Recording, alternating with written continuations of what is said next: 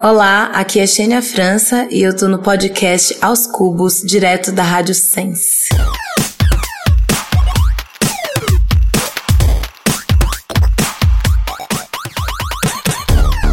Sejam bem-vindos ao podcast Aos Cubos! Eu sou o André Aloy, E como que eu te acho nas redes sociais? arroba Aloyster, A-L-O-I-S-T-E-R. E você, Juliana? Eu sou a Júlia Oliveira, arroba Corra Chucorra. E eu sou o Victor Albuquerque, arroba Wikipedia. Sucesso! Bom, sejam bem-vindos ao programa de número 48 e esses são os nossos destaques. No Top ou Flop, o melhor do Oscar 2018. Eu amei que ela falou assim: Mary Streep, se você levantar, todo Todas mundo levanta. Nossa entrevistada de hoje é a cantora e fada do pop, Xênia França. Eu acho que as pessoas elas não estão acostumadas a ver mulheres negras livres. Tem estreia de quadro novo, Fanfic. Eu tinha uma prima imaginária que ela era negra e morava em Salvador e ela era muito rica. E aqui no estúdio vamos falar de Big Brother com a Roberta Freitas, do BBB 17. Se você não tem um psicológico muito bom, você vai acabar se lascando, entendeu? Tem mudança importante hoje pra vocês ficarem ligadinhos. A partir de agora você ouve os nossos programas todas as terças, às três e meia, na Rádio Sense, em sensecast.org. Que hora, gente? Três e meia agora, não é mais três e trinta e três não.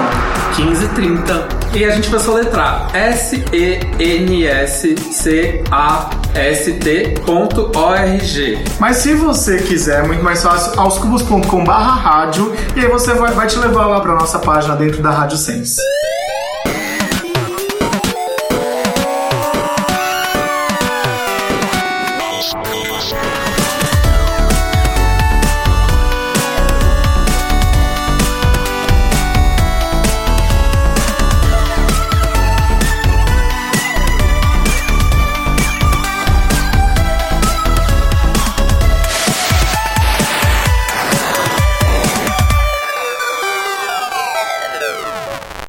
Vocês gostam da gente? Então manda uma mensagem pra gente nas nossas redes sociais, no e-mail podcast@oscubos.com. Vem falar com a gente que a gente adora receber as mensagens de vocês e vai ler no programa. Inclusive, eu espero que você que esteja ouvindo goste da gente e não esteja aí se martirizando ouvindo uma coisa que você não gosta, amigo. E se você estiver conhecendo a gente agora, espero que você goste a ponto de maratonar todos os nossos episódios e indicar pros amigos. Mas vamos lá, né? Vamos tentar não criar tanta expectativa? Vamos sim! Não, mas olha só, muita gente mandou mensagem no arroba os cubos durante as nossas férias aí, falando que maratonou sim o programa. E agora, uma mudança importante também para quem estava acostumado a ouvir pelos agregadores aí, iTunes e SoundCloud. Na quarta-feira, o programa entra nessas plataformas, tá bom? Vamos apresentar a nossa convidada, que já tá aqui com a gente, a nossa primeira convidada, Roberta Freitas, sucesso da internet, youtuber, instagrammer, millennium. E ex-BBB E também. ex-BBB, gente. Ela participou da edição 17, ano passado, do Big Brother Brasil. Sim, olá, amadinhos. Tudo bem, gente? Seja bem-vindo aqui. Vamos falar sobre reality daqui a pouquinho. E a gente vai falar aqui sobre os, os nossos assuntos da semana, que é no quadro Top ou Flop.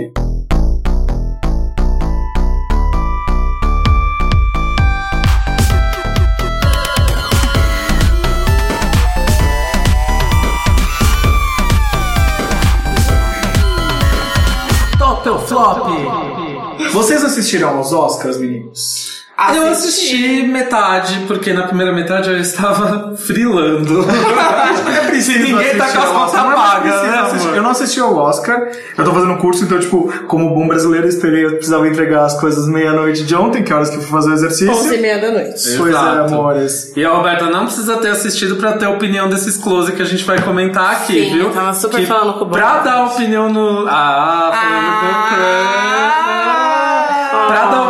em close certo e close errado, a gente sempre pode dar. Primeiro a gente vai comentar aqui do discurso da Frances, que ganhou melhor atriz, a Frances McDormand. Foi incrível. Fala aí, Ju, o que, que a Frances fez? A Frances lacrou, né? A Frances, ela existe e como ela existe, ela já arrasou. Só ela tá lá. Primeiro que ela mereceu muito prêmio, porque ela arrasou na atuação do filme. Enfim, pra quem assistiu, foi, pra quem não sabe, foi três... Três anúncios Três Três anúncios anúncios para um para um crime. crime. Eu não consigo falar o nome em inglês desse filme, que é muito enorme. Em Português, Três Anúncios para um Crime. E, enfim, ela arrasou, conseguiu, ganhou melhor atriz. E no momento que ela subiu no palco, foi um bafafá. Primeiro que ela chamou todas as mulheres, né? Ela convocou, ela fez a formation. Eu amei que ela falou assim: Mary Streep, se você levantar, todo Todas mundo levanta. Maravilhosa. E ela, tem- ela sabe que a Mary Streep é rainha absoluta. né? Não, e a renovou o próprio meme.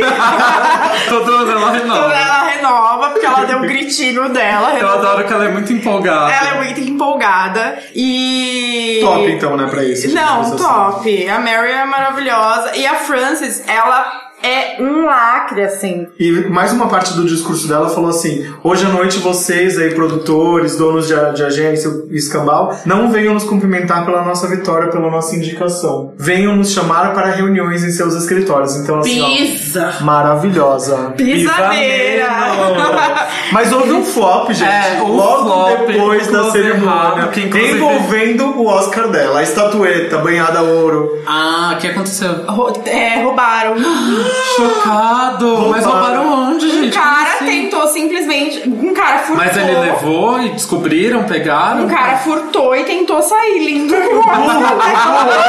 Gente, que dela. Nossa, que dela! O Bem dela. que ele não dela. devia tocar. Gente, e aí assim, ele posou pra uma foto pro, pro É maravilhosa a capacidade na burrice da pessoa. Ele posou com uma com, com a estatueta na mão, e aí óbvio, né? Roubaram o Oscar da mulher. E tem Tá, que mas aí, tipo, mulher. o cara saiu ou não saiu? Não saiu. Saiu, flop. E aí saiu pra preso, né? Não, porque um cara muito close certo percebeu e, tipo, catou do cara de volta e foi devolver pra ela. Só que ela, muito fada, Pode ficar. não, não deixou eles. é, tipo, falou, não, pode ir embora de boa, assim. Pegou o Oscar dela linda e o cara foi embora de boa. Ah, pisa. Mas assim, foi muito louco essa situação. Muito louco. Mas teve outro flop também, né? Teve um flop que eu vou até ler o comentário Deixa da eu nossa dar um fada. update aqui, gente. da- O cara que tentou furtar, ele foi preso sim. Foi. Foi- ah, mas não foi ela que pediu que ele fosse preso. Gente, ele gravou um vídeo com ele com a estatueta na mão. Qual? que burrice? Você quer roubar um. Será que eles têm problema? Não, gente, olha só, no eBay a gente sabe que tem, por exemplo, VMAs. Assim, as estatuetas do VMA tem no eBay pra comprar. Ou a pessoa roubou, ou a pessoa tá passando. Tinha um cara que tava passando necessidade. Ninguém vai guardar um VMA aqueles, né? Tipo, Mas sabe o que eu fico me Ah. perguntando? A pessoa é burra ou ela tem algum distúrbio psicológico? Porque não é normal que a pessoa ache que ela vai sair impune numa, num close desse. Porque o mundo tá com os olhos em você.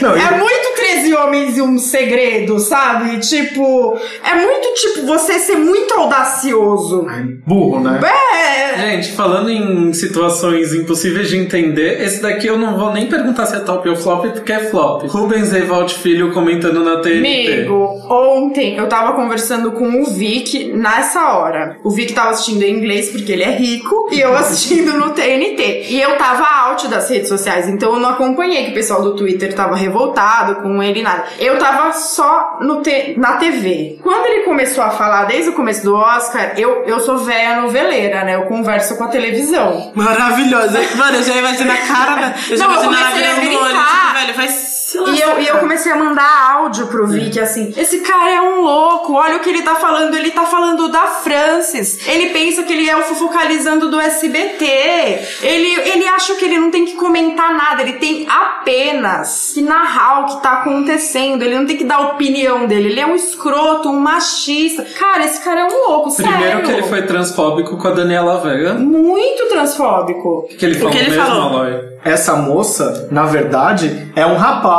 se referindo à atriz trans é, Daniela Vega. Morri. Flop, Bateu um flop, carro na flopíssimo. Nossa, mas a gente não sabia que uma pessoa trans Ai, gente, eu prefiro nem comentar. Assim, essas pessoas, como o Rubens Evaldo Filho, existem e existem muitas, mas vamos parar de dar palco pra esse tipo de pessoa ser comentarista. Era melhor eu estar lá bem plena e de uma- estudar sobre a É, situação. então, de uma celebração tão importante como é o Oscar, sabe, gente? E assim, pra vocês que, que não estavam lá, porque eu fui e tava lá ao vivo, né? E eu fui com o Michael B. Jordan, inclusive. Eu tava até no. Tive um problema, porque o vestido que eu tava, a dona- a Donatella fez pra mim. Gente, eu super quero Enfim, foi super difícil, porque o vestido tava com uma fenda muito grande. Adorei a Mika. Nota Amigo, diz porque 10. você não acompanha a conversa dela e da Mayara. Mayara, Ai, tem hora que eu não consigo. Mayara, pra quem não sabe, é a menina que mora comigo aqui. Mas era Depois- maravilhosa, eu te amo, você te conhece. Sabe Todo aquela pessoa que você conhece? sabe quem é a Há Mayara, não é tempo considera possível. vacas, Mayara. Todo mundo do podcast sabe quem é a Mayara. Se vocês não sabem, procurem na internet Mayara ME, de microempreendedor. Cara, que sonho poder gritar assim dentro do. Enfim, nada. só. Exatamente. Bom, vamos deixar esse flop do Oscar de lado. Vamos falar de BBB 18, né? Já que temos aqui a Roberta com a gente.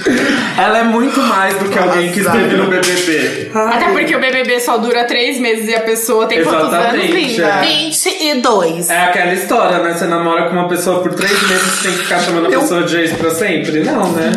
Adeus. Enfim, é, o que, que vocês estão achando dessa edição do BBB 18? Quem tá acompanhando? Top, flop? Cara, vamos fazer. Eu acho que a gente vai fazer até uma live nesse momento. Ai, eu tô achando essa edição do BBB 18 tá, tá bem morna, né? No- Tipo, não tá uma coisa assim empolgante. Saudades Ana Paula Renault. Como assim tá morna? Teve votação aberta no domingo agora. Ah, sim. Vai ter esse paredão. É porque eles estão agitando pra ver se Ah, acontece não, sim. alguma É, coisa na, agora. na minha edição, na Porque primeira quem- semana já tava rolando morte, gente.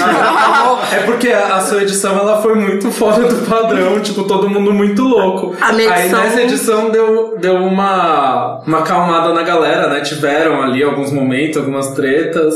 Eu tenho meus favoritos, que são a Gleice e o Mahmoud, eu amo os dois. Eu seria muito Mahmoud dentro da casa, que eu seria aquela pessoa que mexeria na panela que não pode. Aí depois... Obrigada, Sem senhor. Aí depois viria um caruso homofóbico da vida querer tretar comigo, aí eu ia falar, não vou falar nada, não vou falar nada, e daqui a pouco ia estar batendo boca, porque eu sou ariano, sou desses. Enfim, não julgo, não vou julgar nossa queridinha gay. Mahmoud. E enfim, esses são os que eu mais gosto e eu torço pra que os dois cheguem o mais longe possível no jogo. É, e eu, você, Ju? eu acho essa edição bem morta também. é, embora. Eu, na verdade, não é que eu acho morta. Eu acho que as pessoas são mais. Pluraliz, é, polarizadas, sabe? Eu acho que é o mais pessoas mais comuns. E eu acho que quanto mais tempo passa, as pessoas vão se controlando mais para que elas não. Elas já sacaram o que bancar os personagens pra agradar a internet. Antigamente não tinha isso, né? As pessoas não teatravam tanto. E eu acho que, que tá isso mesmo. Apesar que umas pessoas dentro da casa demoraram bastante ali pra enxergar como que as coisas estavam sendo É, vistas aqui eu fora. gosto, eu gosto do Mamuji. Eu acho que ele é uma pessoa que ele não consegue muito se controlar. No começo ele foi odiado porque ele não consegue se controlar. E eu gosto dele porque ele é verdadeiro. Ele é aquilo, né, cara? O cara não consegue se controlar. E aí ele, ele é leal às pessoas que ele gosta. Eles não têm inteligência de combinar voto, né? Eles não combinam o rolê. Tipo, eles acabam indo pro paredão porque eles não sabem combinar o rolê. Eu gosto Ah, mas da- se combina também o povo surta. não, sim, mas não é verdade, porque a Ana Paula Renault combinava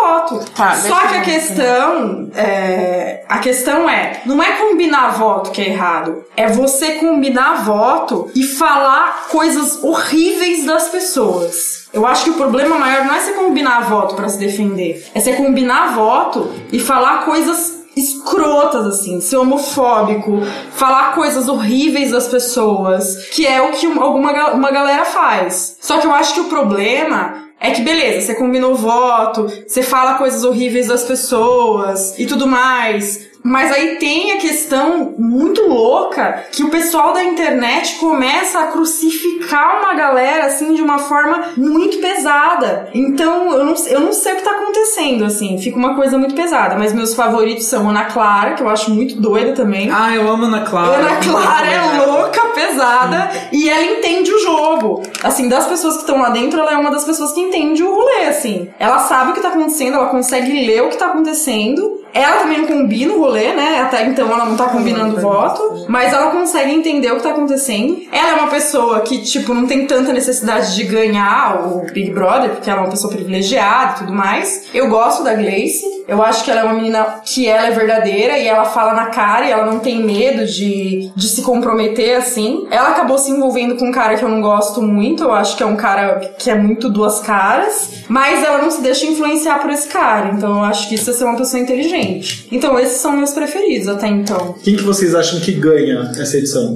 Eu acho que o Kaysar ele tava pra ganhar. Só que como ninguém aqui fora aceita nenhum erro, porque lá dentro você não pode errar, porque parece que não tem nenhum ser humano ali. Todo mundo é rato e você tem que seguir o que o pessoal aqui fora tá querendo. Eu acho que se ele continuar próximo à Patrícia, ele não vai ganhar. E aí, se a Gleice voltar, acredito que ela volte, quase certeza disso, ela ganha o programa. Eu ainda acho que ele ganha, sabia? Não, eu acho que ele pode ganhar porque, pelo que eu vi hoje no Twitter e tal, ele foi conversar com a Gleice, se arrependeu, entendeu que não tinha necessidade de ter votado nela. Só que eu tô falando que ele deve estar dividido, porque se ele tá ficando com a Patrícia, provavelmente ele tá sentindo alguma coisa. Se ele continuar com a Patrícia, automaticamente uma hora ele vai ter que tomar uma posição. Ou ele vai ou ele fica. E aí, se ele for, é onde vai foder a situação toda. Não, mas eu acho que ele nem é uma pessoa ruim, assim. Eu acho que ele acaba ganhando mesmo. Porque ele tem, ele tem muito favoritismo, assim, de, de nesse rolê. Eu acho que ele ganha porque ele é uma pessoa que realmente tem uma necessidade também de. Financeiro. financeira e ele tem um favoritismo muito forte e ele tem esse apelo que realmente ele tem essa questão que veio da Síria, tem a questão da família, tem a questão da solidariedade e ele não é um refugiado africano, negro e tudo mais. Então tem essa questão. Mas eu acho que nessa questão de necessidade conta muito o caso da Gleice também. Mas eu, assim, eu, eu não consigo, mas eu acho que tá entre os dois. Só que se ele não tomar cuidado, eu acho que ele pode perder de, de besteira, assim. E a única coisa que eu acho, porque eu nem gosto tanto de comentar sobre o programa lá dentro, eu comento mais no Twitter e, tipo, muito por cima. Eu só acho que o pessoal aqui fora tem que entender que ali dentro é um jogo, sabe? Ali, porque parece que são os últimos três meses de vida da pessoa, e se você vai sair dali, você vai morrer, então você não pode errar. E aí as pessoas ficam julgando demais. E, e acho que tem que assistir esse programa de uma forma mais leve, entendeu? E pensar que assim, o povo fala, ai, mas é, o caráter da pessoa não vai mudar, a postura da pessoa. Mano, você tá dentro de uma casa com pessoas que você nunca viu na vida, extremamente confinado. Se você não tem um psicológico muito bom, você vai acabar se lascando, entendeu? Às vezes a pessoa não tem um psicológico bom, fica louca, todo mundo ama. Às vezes a pessoa vai acabar indo pro outro lado e eu acho que é total direito do telespectador não concordar com a postura do jogador. Mas eu acho que assim, você começar a xingar a pessoa e ter a postura que a pessoa tem no Twitter, eu acho muito desnecessário. Eles pegaram e xingaram o filho da Patrícia esses dias no Instagram do menino. O menino não tem nem 12 anos de idade, pelo amor de Deus. É uma criança. Ele não tem nada a ver com o que a mãe dele tá fazendo dentro da casa, sabe? E isso não significa que a Patrícia aqui fora é uma pessoa ruim. É a Patrícia, né? Que é do Caio.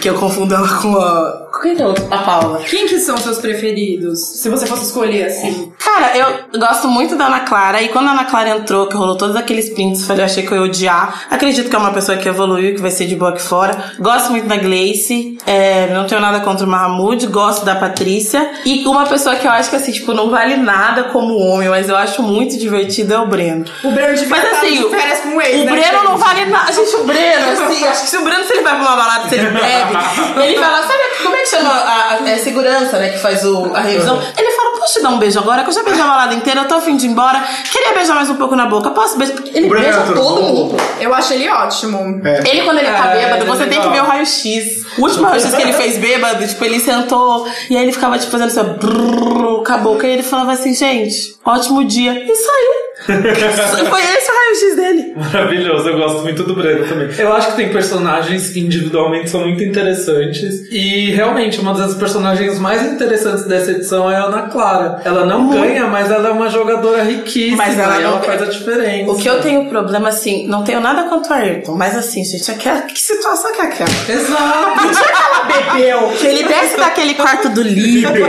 que ele vai igual um foguete, gruda no braço da menina, eu falo assim, o tá... Produção, agressão física. Pode eliminar um participante. E aí, às vezes, eu vejo, igual um dia eles estavam conversando sobre casamento, e aí o pessoal tava falando que casamento só é quando você casa no papel. Se você mora com uma pessoa, você não tá Amasiado. oficialmente É, casado. amasiado, Aí ele isso virou e falou assim: Eu peguei e comecei a morar com a mãe da Ana Clara e eu sou casado assim. Aí todo mundo, tipo assim, tá, foda-se, mas a gente tá achando que não é. Aí ele pegou e falou assim: Dane-se, é opinião minha. Aí a Ana Clara falou assim: Mano, que preguiça, eu vou fazer um café. Eu fico imaginando o que, que essa menina não passa. e aí tem uma cena dela que é maravilhosa, que ela tá bêbada e ela vai pra porta do confessionário. E quando a gente tá louco lá dentro, a gente acha que você vai entrar no confessionário, vai sair Deus de lá de dentro. Eu já fiquei várias vezes sentada no confessionário querendo falar com alguém. Ela falava assim: Me chama um psicólogo agora. Tipo, 10 e meia da manhã. Me chama um psicólogo agora, pelo amor de Deus. Eu vou muito ficava na Clara, meu anjo. Eu sou psicóloga. Eu sou psicólogo, não tem ninguém aqui pra poder te ajudar. E aí, eu, eu não sei o que, que ele faz, ele pega e leva ela. Ah, e aí, tipo assim, o. o- como é que chama? O confessionário é ali. Ele fica aqui, tipo, com o braço todo cruzado. E sei lá, eu acho que ele expõe ela demais, sabe? Eu acho que tem uma preocupação, óbvio. Se eu estivesse no BBB com a minha mãe, Dona Janete, ia me dar um maço em vários momentos. né? Dona Janete ia falar, querida, não foi assim que eu te eduquei. Mas eu acho que ele, tipo, força demais a situação e acaba queimando a menina aqui fora. E acho que ela tá conseguindo ter um raciocínio psicológico muito bom. Porque se eu estivesse lá dentro com o pai daquele, eu já tinha mandado todo mundo tomar. Falei, ah, vai Foi- eu lascar. lembro dessa cena. Foi uma cena que foi três da manhã e ele virou pra ela, ele saiu que nem um foguete. Peraí, só um minuto. Onde que eu falei que eu gosto da Patrícia, Anjo? Se você não tá conseguindo entender o que eu tô falando, continua. Você falou. Eu, não, eu falei que eu gosto da Eu Patrícia? você, Você falou falou. Patrícia pensando em outra participante. Ah, você, falou, você pensou na Você pau. pensou- Pelo amor de Deus, não é Patrícia, não, é Paulo. Errado, Eu tô aqui, gente. ela- gente, eu tô aqui com o celular na mão e as pessoas estão, tipo, metralhando. Você gosta da Patrícia! Viu? Paula, E aí eu falei assim, gente, deixa eles Gente, pararem de é falar. É Paulo. Eu vou, eu vou perguntar. Amiga, você falou mesmo Patrícia? Em ou nome Paula? de Jesus, é Paula, não é Patrícia. Essa É a doceira, gente. Ela gosta da Paula Gente, eu gosto da Paula, da que corre, da atleta. Gente, tudo bem, eu falei, sorry, eu tô um pouco alterada, eu tomei aqui um negócio que é alta. É, não tenho nada contra a Patrícia, mas eu não torço pra Patrícia. Não é Eu Patrícia. queria perguntar, mas já que- Ai, me deu até calor. Tá vendo como o pessoal é muito ferro e fogo? É, o povo fica tipo, gente, errei. E se ela gostasse da Patrícia, gente? Não tem Exato. problema gostar da Patrícia. Não é todo mundo. Eu ia perguntar, eu falei, e se ela gosta? Qual o problema? Mas não, não gente? pode Fica cair, o povo, tipo, fica- Tá tudo bem. E se eu gostasse do Diego? Não gosto, mas qual seria o problema? Diego, Diego, pra mim, é uma pessoa assim que não, não nasce. Agora, assim, um Caruso. se fosse na edição do ano passado, eu ia falar: produção, teve um erro. Tá bom? Eu acho que ele quer sair da casa, vocês podem trazer outro pra. Foda-se quem é. Só tira ele. Gente, Gente. ele tem aquela voz e eu, eu não entendo o que, que ele tá falando às vezes. Mas eu posso fazer um... Ai, não sei. Eu me Mas eu Ó, posso fazer eu vou um- descrever ele em poucas palavras. É um publicitário de 30 e poucos anos que mora com a mãe. Mas eu posso fazer um comentário? O Viegas é gato pra caralho. Ah, não, gente. Vegas é uma proposta que a gente deixa pra Deus. O Viegas, eu não entendo ele no jogo também, mas ele é bonito O esteticamente, Vegas é tão né? apagado, né? Mas ele é bonito. No jogo. E o Viegas, ele tem um Ele só negócio. tá na rota da beleza. O Viegas tem um negócio que não é legal, que assim, quando rola. um- Eu sou Ele, retardada. ele é quando, homofóbico também, mas ele é bonito. quando rolou o monstro a primeira vez, eu não sei onde eu tava com a cabeça, que eu falei que eu queria ser monstro. Eu fiquei lá uma hora rodando, tentando fazer. era o mundo, Eu né? era o mundo. O, Manuel e Antônio era não sabiam onde eles de estavam terra. e, tipo, horrível. E aí, quando ele levou o monstro do, do Diego, tudo bem que ele acho que não gosta do Diego, não sei. Mas ele ficou. Ele era tão- super amigo. Ah, ele gostava. Ficou possuído. Ele faltou quebrar a parede. Queria focar na parede, que não sei o que. E eu, tipo, querido, calma. E aí depois ele pegou e colocou o Diego de, de raiva, assim. Mas eu acho que ele fica muito irritado com coisas que vão Ele acontecer. não, não, e foi assim, uma coisa ridícula que eu achei, foi um dia que fizeram a brincadeira que os caras se vestiram de menina e as meninas de menina, Ele era uma não brincadeira. Ele foi o único cara que não quis se vestir. Ah, velho, pelo amor de Deus. Ai, gente, é aquela velha história da Masculinidade é muito heterossexualidade é muito frágil. Muito. Mas não tenho, mas assim, não tenho nada, absolutamente nada contra ele. Eu só acho que ele fica muito irritado e isso faz mal pra ele mesmo, assim. Mas ele acorda de beleza. Então, quando eu ligo a televisão, eu fico feliz de, de ver a belezinha dele ali. Ele, é- ele, é- ele é bem bonito de mesmo. Já saiu. Nossa, aquele Gente, eu cara não é acho- insuportável. eu não acho- nunca achei ele tão bonito e ficou mais feio ainda de tão chato que ele é. Não, o fiel de Taubaté não dava. É que não é meu tipo de- O Breno é gatinho, porque o Breno é engraçado. O Breno não parece um ursinho. Eu acho que o Breno me lembra do Ted. O Breno devia. MTV, chama o Breno pro, pro de férias De com férias ex. com ex. Típico de férias com ele. Não, ele, Ele tá é no lugar errado, é o de férias com ex. Ele, ele acha que ele tá lá, inclusive. Vamos encerrar aqui essa discussão? O que, que ainda falta falar sobre essa edição do Big Brother Brasil? É. Eu queria falar que eu tô muito chateada com esse paredão, tá? Queria, ontem eu queria dar um murro na cara do Marramute, que eu tava falando, Marramute, o que, que você tá fazendo, anjo? Marramute, foco. O que, que você. Na hora que ele falou Wagner, eu falei, Thiago, lá, fala só um minuto aqui, amor. Que ele confundiu, ele quis falar Diego, é que ele tá alterado. Aí ele falou Wagner, aí tipo, a Gleice fez, tipo, o que isso? Você acabou de foder tudo. E aí ele colocou o Wagner, acho que por um impulso e treta dos dois. E aí, por conta disso, ele foi pro paredão. E aí tão, tá no paredão três pessoas que eu, assim, particularmente gosto.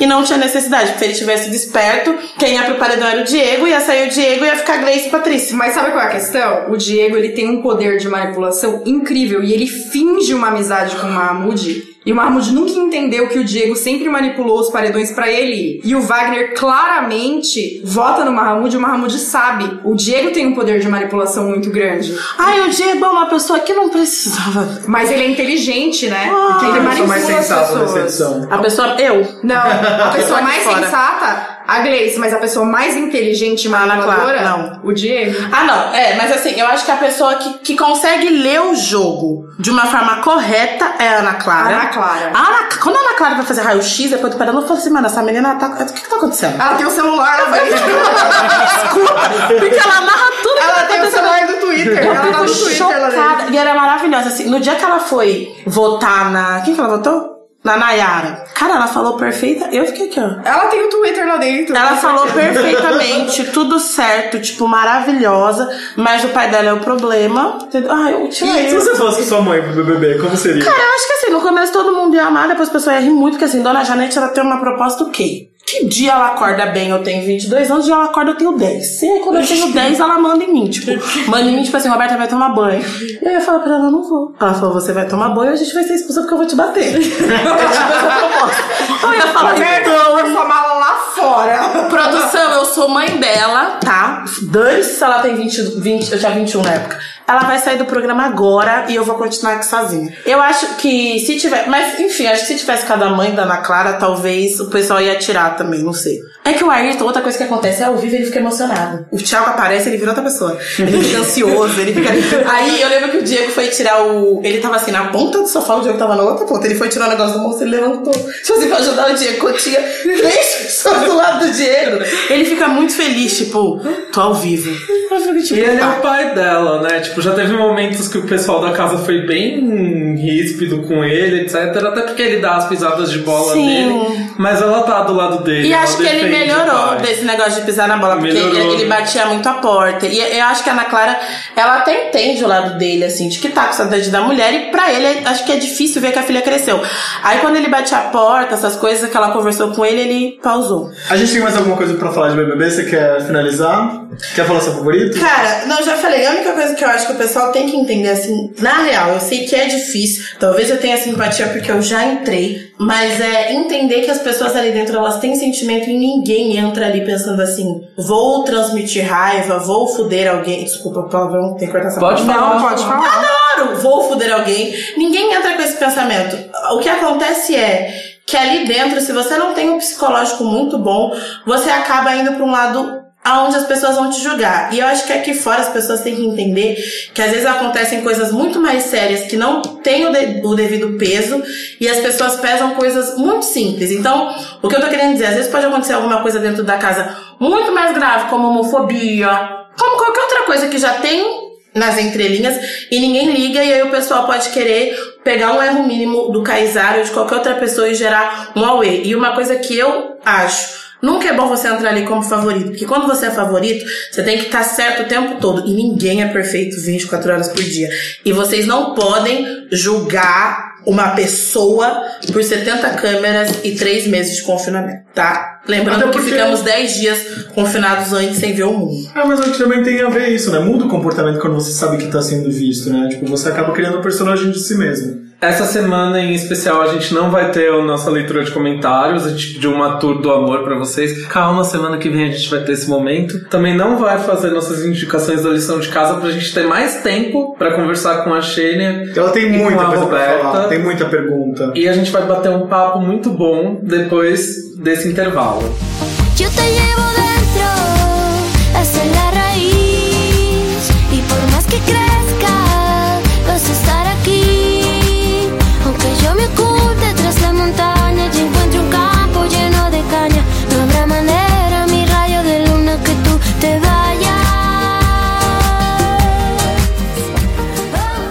volta e agora a gente vai apresentar a nossa convidada, nossa segunda convidada do dia. Uh, hoje a gente tá aqui, ó. Tá rico de convidados, amores. Rico de convidados, tanto na, na riqueza de quantidade quanto na riqueza de conteúdo e de seres humanos que temos é. aqui, né? Olha só, falou bonito, hein, Vicky? Falando em falar bonito, faz seu textinho aí, Pedro Bial. né? Vamos lá então, ó. Modelo, cantora, deusa e rainha. Adjetivos não faltam pra classificar a personalidade e os diferentes lados dessa baiana retada que por muito tempo emprestou a sua doce voz para a banda Aláfia. Agora solo, ela evoca: música preta, sou teu instrumento, vim pra te servir. Dona de sua própria carreira, sua música levanta bandeiras. E ela é sinônimo de beleza, de resistência e aceitação como mulher e como negra. Seja bem-vinda, Xênia França. Maravilhosa é ela. Obrigada, obrigada pelo convite. Tô bem feliz. Ótimo jeito de começar a semana. Estou bem à vontade. assim. Que bom, seja bem-vinda. Nesse novo ciclo do podcast, a gente alterou a ordem dos fatores, né? Agora a gente começa pelas perguntas sérias. E depois a gente vai pra pra parte divertida. Mas pode ficar tranquilo, o nome é pergunta séria, mas é legal de responder também. Qual que é a coisa que mais te perguntam? O que mais me perguntam? Ah, eu acho que é como é ser a única mulher preta na, numa banda que só tem homem. Acho que é a maior a pergunta que jamais me fizeram. Hoje em dia eu nem sei qual mais, assim. É. Nessa carreira solo tem alguma coisa que. Hoje em dia é se eu já sofri racismo ou se eu já sofri algum tipo de machismo numa banda que, tipo, que é. Só eu- transferiu a pergunta, mas me perguntam muito isso. Que é a minha segunda pergunta é: qual é a coisa que você mais detesta responder? Que acredito que É, seja acho essa que é também. isso. É, porque, sei lá, eu sou cantora, né? Sou cantora, sou compositora, e aí a gente quer falar de música, né? A música em si, ela já é autoexplicativa, né? Meu disco, quem for ouvir, não vai ter sombra de dúvidas sobre o conteúdo do que tá, que tá, sendo, do que tá sendo falado, assim. Então, sei lá, às vezes eu acho que o... Na, a maioria, na maioria das vezes as pessoas fazem perguntas meio pobres, assim. Não no sentido da militância em si, porque eu acho importante ter que responder, mas eu acho que já respondi muito, já fiz muitas já respondi muitas perguntas. E eu gostaria de responder sobre música, sobre a vida. Além de ser uma mulher negra, eu sou uma mulher, eu sou uma pessoa e eu tenho mil interesses. Se, você, se vocês me perguntarem sobre várias coisas, eu vou ter várias respostas para dar, múltiplas respostas. É, a gente gosta de perguntar de várias coisas, até de coisas que você nem imagina. Falando em música, então, seu, seu disco foi um sucesso de crítica. Você esperava que tivesse toda essa aceitação e essa. por parte da crítica? Não. E em que momento que você que deu aquele estalo e você falou, nossa, eles gostaram, ou. Ah, eu ainda tô vivendo esse, momento lindo. eu ainda tô absorvendo muita coisa do que tá acontecendo. O disco tem quatro meses de lançado, né? Sim. Eu ainda tô absorvendo muita coisa do que tá acontecendo. Eu acabei de vir de Recife, um beijo Recife. Todo Foi mundo pro Hack Beat Fui lá? pro Hack Beat e foi absurdo, assim, eu nem entendi ainda direito. assim. Hoje mesmo eu fiquei vendo um vídeo de um momento muito lindo lá e, e, e absorvendo, mas quando eu tava pra lançar o disco, eu, por exemplo, estava achando que eu ia voltar pra minha casa, por exemplo. Eu achei que eu ia voltar pra Bahia porque ninguém ia gostar do meu disco maluco, que eu tinha feito um disco muito doido, tinha me arriscado muito, tinha colocado muitas, muitas vontades pra fora logo, assim, de cara no primeiro. E fiquei bem ansiosa, assim, fiquei bem medrosa, como uma boa pisciana. e depois as coisas foram se desenrolando e, foi, e tem sido tudo muito bonito, assim. As pessoas têm não só a crítica, mas as- o público tem sido muito carinhoso comigo, tem sido muito generoso e eu tô muito feliz. Muito feliz porque eu fiz o disco que eu queria, assim. Fiquei muito à vontade fazendo o que eu queria, assim. E depois que passou essa onda de ansiedade, eu pude perceber que eu realmente tive êxito em fazer alguma coisa que eu tava muito afim de fazer. Quanto tempo demorou desde o processo de composição e até o lançamento? Demorou um ano. Que é uma coisa meio. Hoje em dia a galera faz discos em 15, que eu acho o máximo também. 15 Tem dias. muita gente fazendo é, trabalhos em tablets, em celular, com uma qualidade absurda assim, e em 15 dias, um mês. Eu gostaria de não ser pisciana nesse momento, porque. Todos os fui- instrumentos que estão no disco são, foram, foram de verdade. Então, existe uma, uma simbiose bem, bem especial, assim, na concepção do meu disco. Eu- as bases começaram a ser feitas no estúdio do Pipo, um dos produtores do meu disco, Pipo Pegoraro. E a gente sim, usou muitos sintetizadores, porque tinha uma linguagem, uma referência muito forte a, a- a uma- um olhar para os anos 80, assim, né? Com, principalmente para as coisas que o Michael fazia nos anos 80. Que é a sua maior referência, A minha né? maior referência. Michael Jackson. gente. Isso. É porque eu falo Michael, é tão íntimo. Tão íntimo, né? Que Michael O mar. O mar. O mar. O mar. É. E, e aí essa primeira etapa de entrar nesse universo sintetizadores, teclados, enfim, e depois juntar isso com linguagem de tambores brasileiros, né, de, de ritmos Ficou tão brasileiros. bonito. É um filho pra você, É né? muito, imagina. é muito meu filho. Eu virei realmente uma mulher com esse disco. Eu passei pelo meu ritual de passagem, várias coisas que eu não entendia sobre mim. No meu processo de autoconhecimento que vem aí há mais ou menos, sei lá, uns seis anos, quando eu entrei de cabeça nessa coisa, tipo, quem eu sou, quem eu, quem eu realmente sou, quem eu quero ser, sabe? Eu quero estar acima de tudo isso que me questiona 24 horas por dia, assim, e que eu mesma questiono. Dentro desse disco eu pude passar por umas duas, três etapas aí. Talvez esse processo de au- autoconhecimento seja infindo, né? Acho que até o último dia das nossas vidas a gente ainda vai estar se conhecendo, mas esse disco me deu muitas ferramentas sobre mim. Que legal. É, falando nisso de se conhecer, o que, que inspira você a compor, assim? Na arte da vida, na arte de levar a vida, não só. Olha só, eu vou contar uma coisa música. que eu acho que eu já falei isso algum- algumas vezes. Eu não era compositora, eu sou da escola das intérpretes e não, me, e não me via desse jeito, assim. Tava super à vontade em ser intérprete, porque eu acredito muito no poder da voz também como material de expressão, né? Eu sempre cito isso, que os meus ancestrais chegaram, nossos ancestrais chegaram aqui e em todos os lugares onde existem, existem pretos no Ocidente, provavelmente eles chegaram em condições miseráveis, né? E chegaram amordaçados. Então, poder falar hoje em dia é uma grande vitória. Então, eu não me sentia compositora, eu me sentia um pouco travada nisso, assim. Eu achava que eu não, sabia compor e, e, e mirava muito alto. Os, os artistas, os compositores que eu admiro são pessoas muito geniais. Então, quando eu via que, sei lá, ouvi uma música do Milton, eu falava, como que ele chegou nesse lugar? Eu ficava apavorada, como eu fico até hoje. E aí, por causa do disco, quando né, eu ganhei o edital, eu não tinha nenhuma música, nenhuma música no repertório, exceto algumas músicas que estavam na gaveta, músicas de outros compositores, tipo, como do Alto, que é de Tiganá, e Respeitem Meus Cabelos Brancos, que é de Chico César. Dois mestres maravilhosos que eu tenho a honra de ter gravado essas duas músicas. E aí veio o grande questionamento: como eu vou fazer um primeiro disco sem dizer absolutamente nada sobre mim? E aí o universo que agiu nesse momento e veio Pra Que Me Chamas, junto com o Lucas Cirilo, veio é, Perfeito Pra Você, veio Miragem. E depois disso eu passei a compor, eu passei- a gravar as minhas ideias, passei a escrever. E me perguntaram isso numa entrevista que eu fiz a semana passada lá na Rede Brasil Atual, que é como é que era o meu processo de composição. Geralmente eu tô mexendo com água quando vem alguma ideia. Eu tô lavando a louça, ou eu tô tomando banho, ou eu tô no mar, ou eu tô em alguma situação com água. É uma fonte de inspiração, acho que é onde vem, né? Tipo, veículo que vem, assim, energeticamente. E assuntos, eu não sei direito, assim, tipo, geralmente eu sou pisciana pela milionésima vez. A gente vai chegar A gente vai chegar aí, viu? Então eu sou uma pessoa muito romântica, eu, eu penso muito em afetividade, assim. Eu acho que tudo que, é, que passa pela vida de uma mulher, mulher negra, todos os assuntos, seja, seja no trabalho, vai bater na questão da afetividade. Eu acho que a mulher, a mulher negra, ela sempre foi privada de, de afeto, né? Então você vai ter um emprego, você vai ter a sua relação familiar, você vai ter a relação com seus amigos, ou mesmo uma relação de amor romântico, ou mesmo a relação principal, que é a relação de amor próprio, é a afetividade.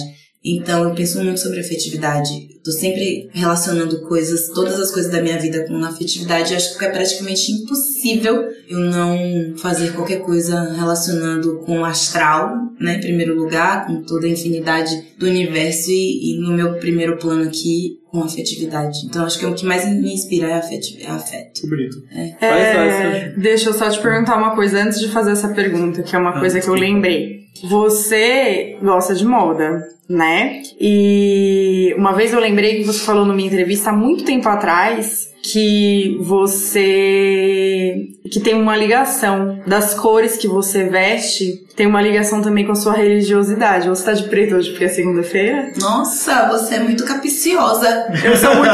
é que eu sou fã. Uma fã muito antiga. É, E- na eu- verdade, assim, é, eu aprendi, né, que cada orixá tem uma cor e depois foi expandindo, assim, porque na física quântica tudo tem um motivo, né? Os números, as cores, a quantidade de pétalas que tem numa flor, tudo tem um motivo. Nada é aleatório, embora a gente não saiba, ninguém saiba explicar direito o porquê, mas tudo é matemática, enfim. E aí, por causa que eu tenho uma ligação, né, Uhum. de admiração muito forte com as, as religiões de matriz africana, eu aprendi a gostar e quase que virou um toque, assim.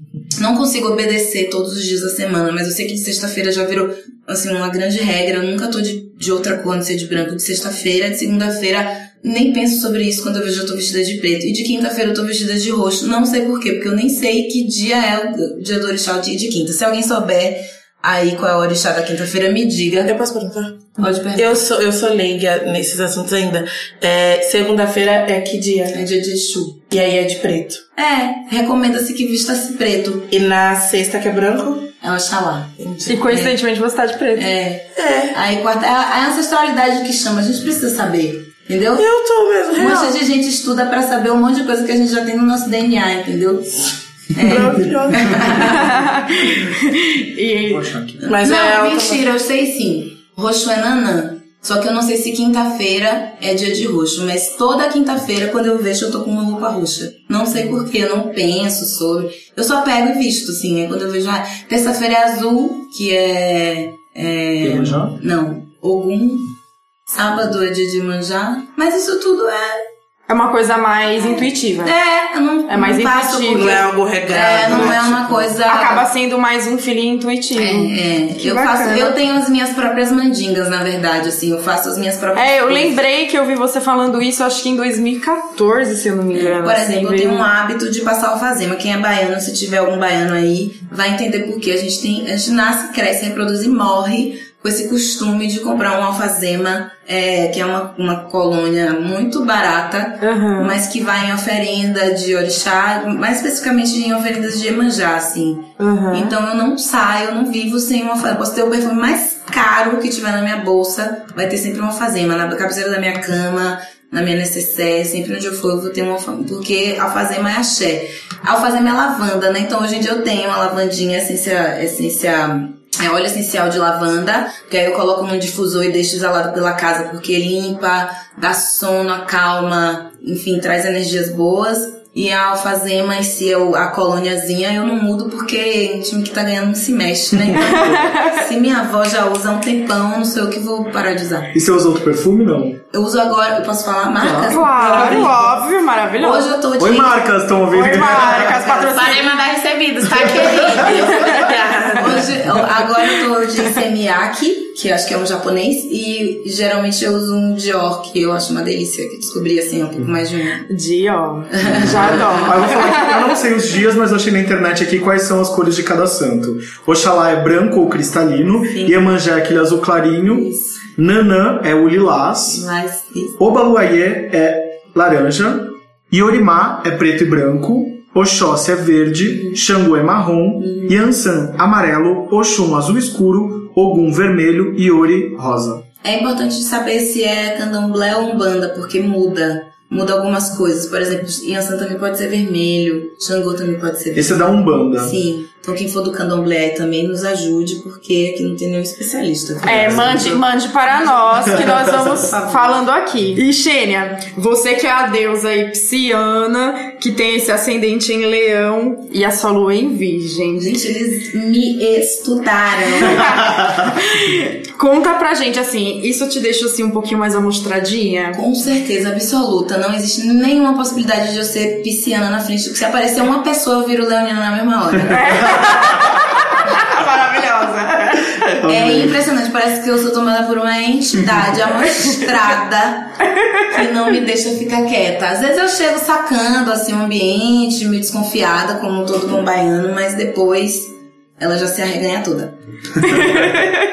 Maravilhosa. Às vezes eu saio de casa e falo assim. Gente, hoje eu não vou falar com ninguém, não vou dar uma palavra, porque eu quero às vezes passar a ideia de que eu sou uma pessoa séria, né? Mas eu não consigo. Nunca consegui. E você é romântica, Xênia? Muito, muito, muito romântico. Mas você acredita no amor? Aquele. a moda antiga ou. Cara, eu já acreditei, porque a gente é mal educado, né? A gente nasce, cresce, reproduz e morre com educa uma educação muito feia. De que a mulher, ela tem que ser subserviente, ela tem que fazer tudo pra conquistar um homem, um marido.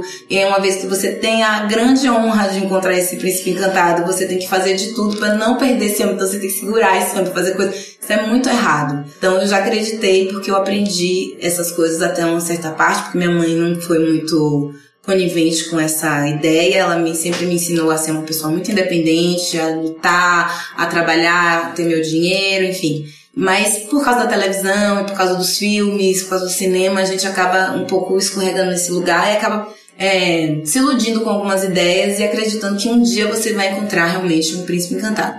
Hoje em dia eu acredito no amor, na conexão entre as pessoas, e eu acredito muito na potência do amor, o amor, o amor que é transformador e criador, assim, que fazem pessoas se encontrarem misteriosamente, assim, para a criação, não só para elas ficarem trancadas dentro de um quarto 24 horas por dia. E até como troca de. de- Troca de energia E de conhecimento, e conhecimento e potência, elevação da nossa potência. Acontece que eu sou uma mulher negra, né? E a gente cresce com uma, um, ideal que é exatamente igual de todo mundo. Todo mundo tem que passar pelas mesmas coisas. Ter aquela família de margarina, né? E a família é branca com uma mulher branca, um homem branco, duas crianças brancas, um cachorro branco. Todo mundo ali é branco, papagaio é branco, todo mundo é branco. E na sociedade a gente sabe que existe uma cultura de invisibilidade da mulher negra. Em todas as mídias, é, em todos os lugares, que é uma coisa simples, uma revistinha, um catálogo de, de, de produto, de cosmético. Hoje em dia a galera tá se esforçando, mas ainda falta muita coisa. É, Só uma coisa, e quando tenha é uma e provavelmente tem a negra que é padrão. Então, a negra que tá na capa da revista é a negra padrão. E é uma só. Quando tem duas, é no mês de novembro, no dia da consciência negra, numa proposta somos todos iguais. Sim, é, isso a gente diz, eu acredito que ela esteja falando sobre a questão da mulher negra de pele clara, com traços que são aceitos pelas mídias, né? Imagérrimas, enfim. É, esse ideal de beleza passa também pelo ideal da escolha. As mulheres negras não são escolhidas, em sua maioria, né? Porque as mulheres negras, elas não são vistas, e elas não são vistas com um olhar de beleza e olhar de desejo, ou mesmo com um olhar de inteligência, ou esse, esse, esse padrão de pensamento ele ainda está muito arraigado na sociedade. Tô falando na sociedade em geral, porque estamos discutindo esse assunto hoje em dia em bolhas.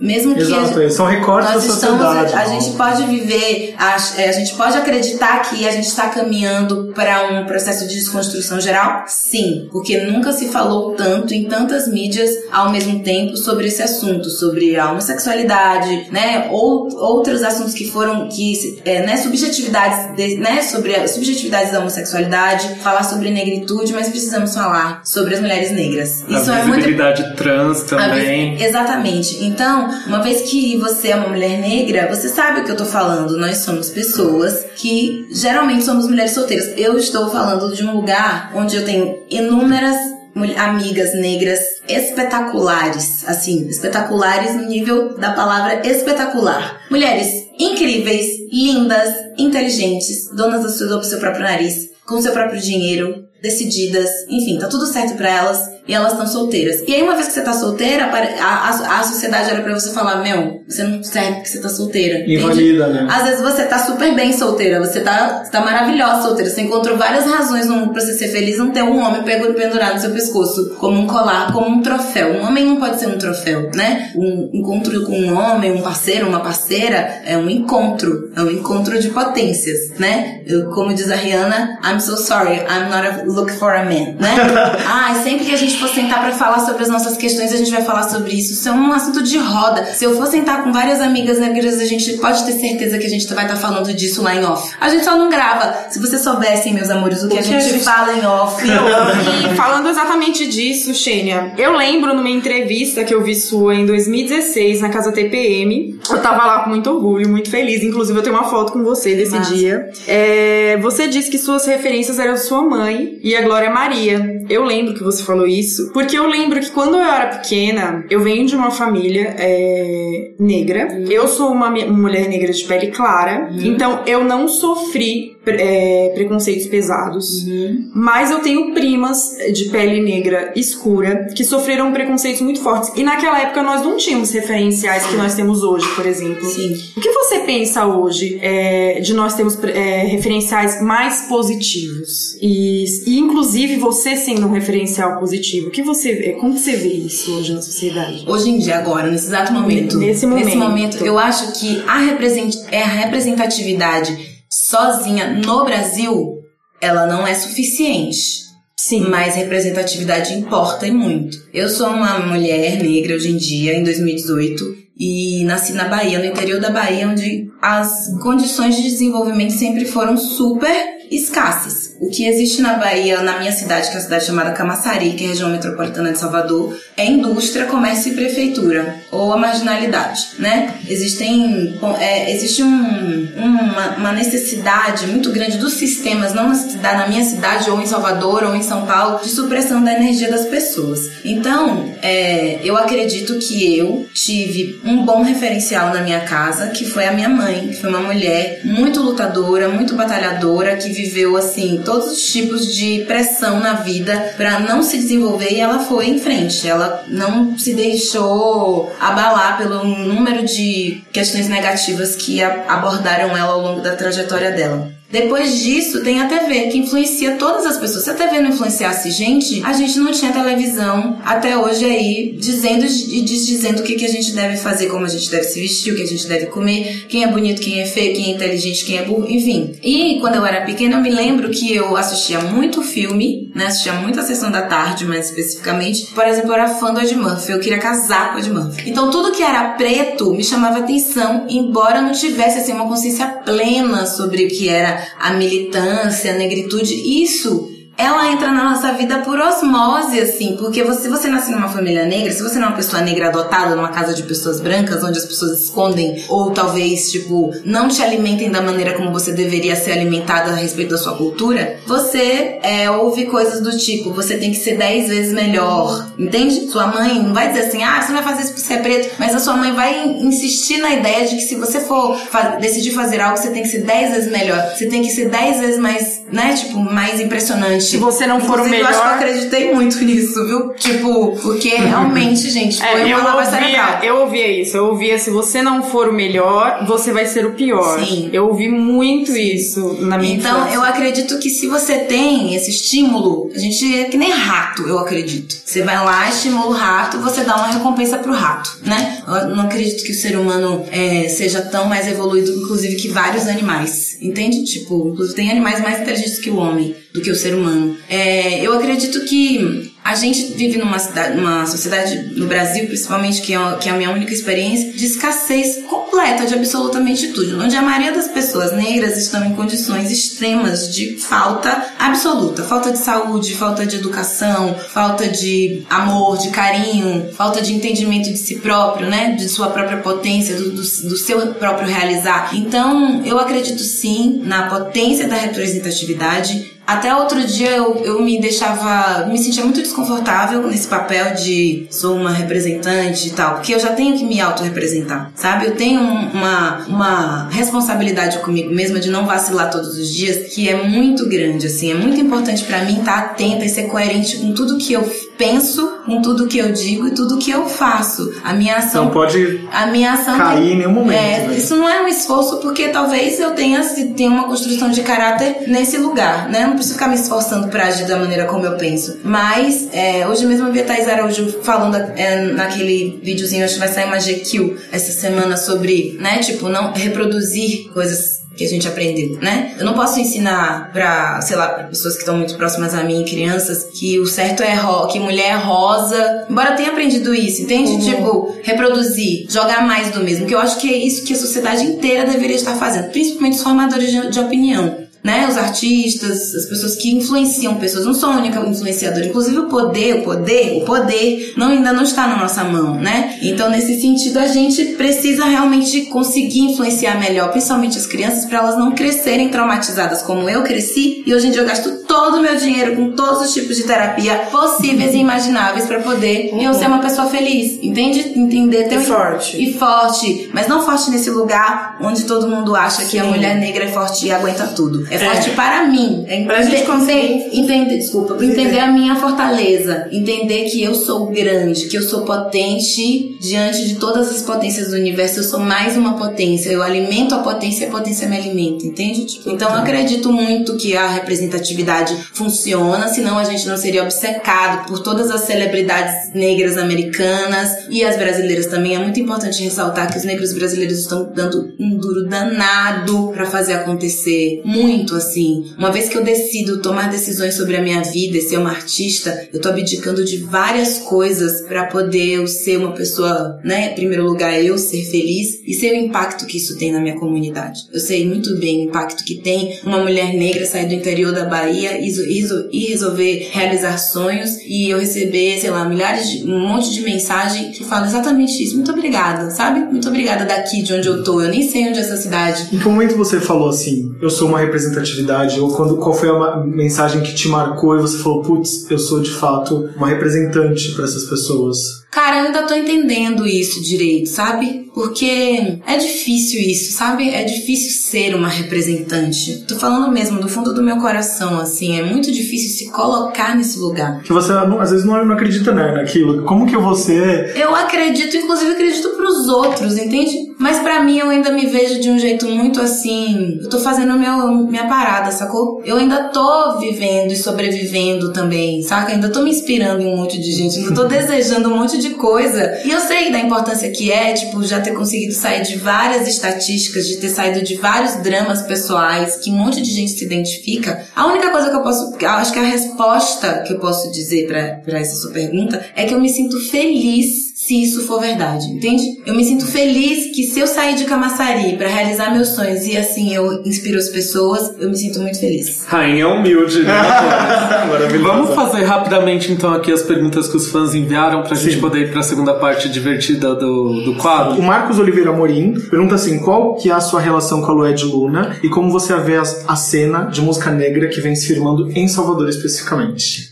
Sinto um cheiro de confusão dessa pergunta, mas eu vou responder. É, eu amo Lued. Lued é uma grande irmã, assim, que eu adquiri agora. De repente ele perguntou por conta da, daquele programa que vocês tiveram no Sesc, Teve né? uma polêmicazinha e a galera começou a achar que a gente brigou. A gente não brigou. Não brigou mesmo, assim, não existiu nenhuma centelha de briga. A gente teve um problema de agenda, uma confusão, enfim, que rolou e não rolou o show, mas vai rolar em algum momento que o universo queira. A Lued é uma das grandes potências negras que estão surgindo aí no- na música, que ela já é uma potência por ela própria. Se ela não fosse cantora e compositora, ela por si só já seria uma grande potência. Eu sou muito fã de Lued, uma admiradora da, da mulher incrível que ela é, e da cantora, da voz, da energia.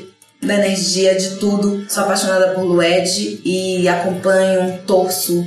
Sou fã demais. Meu sonho é que as pessoas parem de tentar rivalizar as Exato, é, não, chega. Gente, stop trying, sabe? Eu escrevi isso no meu stories, porque aí começou a chegar umas mensagens e ela me mandou uma mensagem que ela recebeu e eu fiquei um pouco irritada com isso, porque as pessoas precisam parar com essa cultura de incentivar a rivalidade entre mulheres negras. Isso já é uma coisa que já tá meio estabelecida, né? A gente cresceu, isso que implantou isso na gente foram, foi a opressão Sim. de para não fazer a gente se juntar, pra gente não juntar as nossas potências, porque a gente junto, querida, a gente é realmente um grande, uma grande bomba atômica e nós somos amigas, nós somos muito amigas. E eu quero faço questão de ser amigas de outras mulheres pretas que queiram ser, queiram ser minhas amigas, porque eu acho isso muito importante. Eu sou, eu sozinha, eu me sinto maravilhosa, mas quando eu tô perto de uma mulher preta querida, eu não me aguento. Eu realmente não me aguento. E quem me vê falando assim, talvez possa até achar, ah, achei nem arrogante, nem nada. Eu só sou uma pessoa livre. Ficou alguma coisa séria pra ser discutida nesse bloco?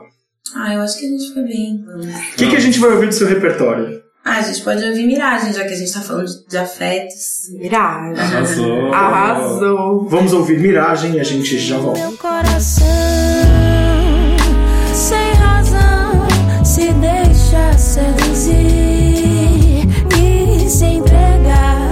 Eu quero mais um amor real e que seja em paz.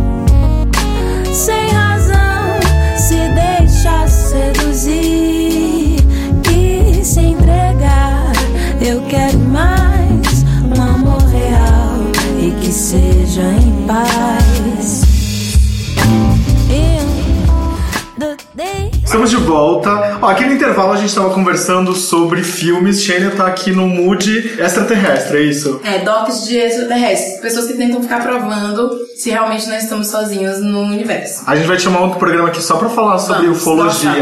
Adorado, adorado, com certeza. Adoro, adoro o History Channel. Vamos pro Perguntas Esdrúxulas, então? Shania, você tá preparada para as nossas perguntas? Não. Se você tivesse um tapete mágico e pudesse sair cantando por aí, qual seria o seu plano de voo? Ah, eu iria pra Nova York. Eu iria com certeza pra Salvador me mostrar, mostrar meu tapete. Thiago Castro Alves? Ia. Você ia mostrar aqui. Olha onde eu cheguei. Cheguei nesse tapete mágico. Leonina. Ainda vim, de, ainda vim de tapete mágico, querida. E iria com certeza iria pra Angola, iria pra lugares que me representam, iria pra Cuba, iria pra todos os lugares que me representam, assim.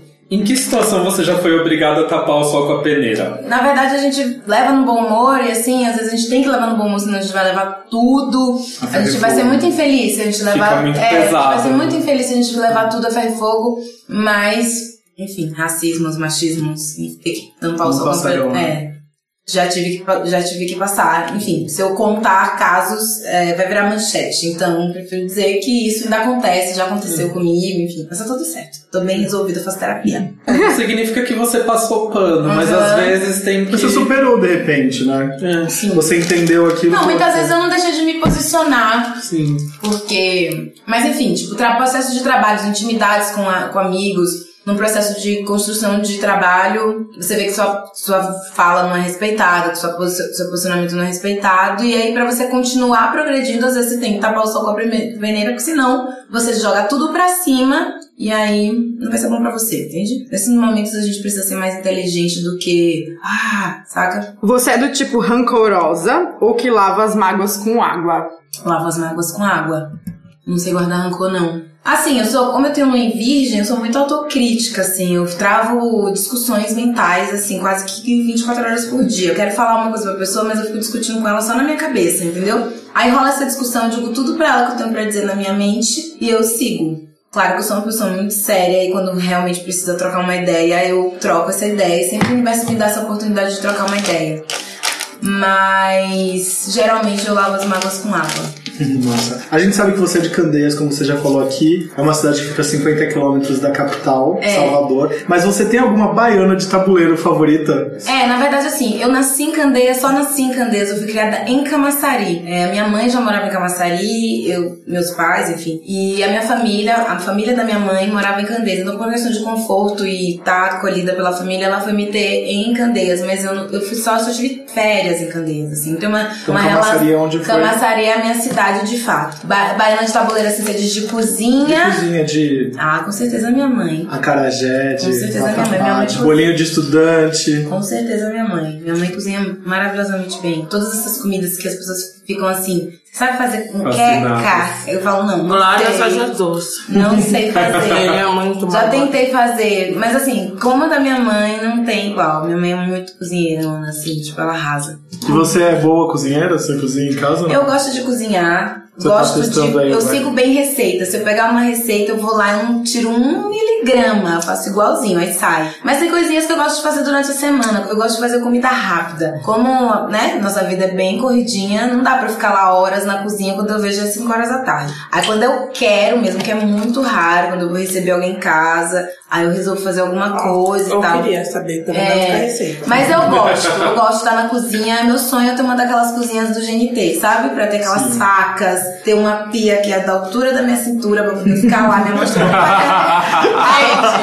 Gente, meu sonho era conseguir seguir receita, porque eu não consigo. Tipo, eu Ah, começo a fazer não. receita, eu invento minha Não. quantidade. Eu queria só eu boto ingrediente deixar que alguma não coisa existe. sem queimar, alguma coisa com sabor. Já vai além. Virgem. Você não mas, devia ser mais atenta. mas eu tenho ascendente em tudo quanto é signo Ah. aqui, ó. Em tudo quanto é signo. Eu não tenho quase nada de virgem. Ascendente em todos. Ascendente em tudo. É, é, é quase isso. E hipoteticamente falando, se você fosse receber Lineker, as Bahias e a galera na sua casa, qual seria o cardápio? Cozido. Cozido é um prato que se faz muito na Bahia, assim, em festas que vai ter muita gente, feijoada, enfim. Mas cozido é o meu prato favorito. Eu não sei o que é, eu não sei o que é o cozido. É um- E olha que eu trabalho com gastronomia. Cozido é uma panela cheia de legumes, todos os legumes, todas as verduras, folha, couve, batata, batata doce. É uma feijoada de legumes. Uma feijoada de legumes, mas não tem feijão, não tem grão, né? Vai- feijoada sem feijão, né? Acho que não foi a melhor tradução. Se não me engano, o cozido. Mas ele trabalha com gastronomia.